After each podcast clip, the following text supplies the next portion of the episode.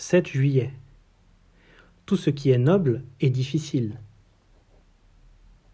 Entrez par la porte étroite, car étroite est la porte, et resserrez le chemin qui mène à la vie. Matthieu, chapitre 7, versets 13 et 14.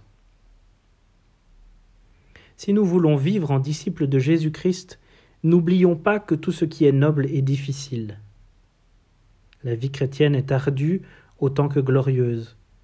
Mais sa difficulté ne nous fait ni trembler ni reculer. Elle nous stimule à la victoire. Est-ce que le merveilleux salut de Jésus-Christ a un tel prix à nos yeux que nous sommes prêts à faire tout pour qu'il règne?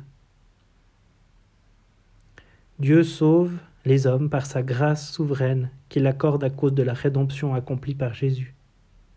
Il produit en nous la volonté d'agir selon son bon plaisir mais il nous faut mettre en œuvre ce salut dans la vie de chaque jour.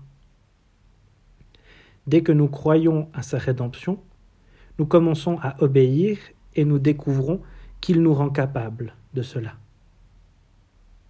Si nous échouons, c'est que nous n'avons pas mis en pratique ce que nous avons reçu. Dans les moments difficiles, nous sommes mis à l'épreuve.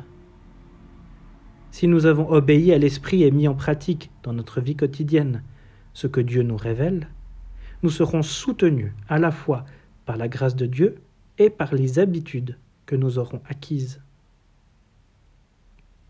Remercions Dieu de nous confier des tâches difficiles.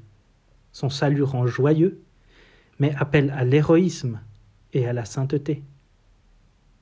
Il révèle ce dont nous sommes capables. Jésus est venu pour conduire à la gloire un grand nombre de fils. Et Dieu ne veut rien nous épargner de l'éducation d'un fils. Il ne fait pas de nous des êtres avachis, car la grâce de Dieu transforme hommes et femmes à la ressemblance de Jésus-Christ, leur frère.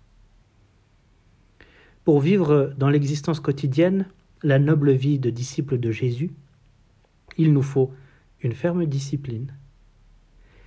La noblesse d'âme exige un constant effort.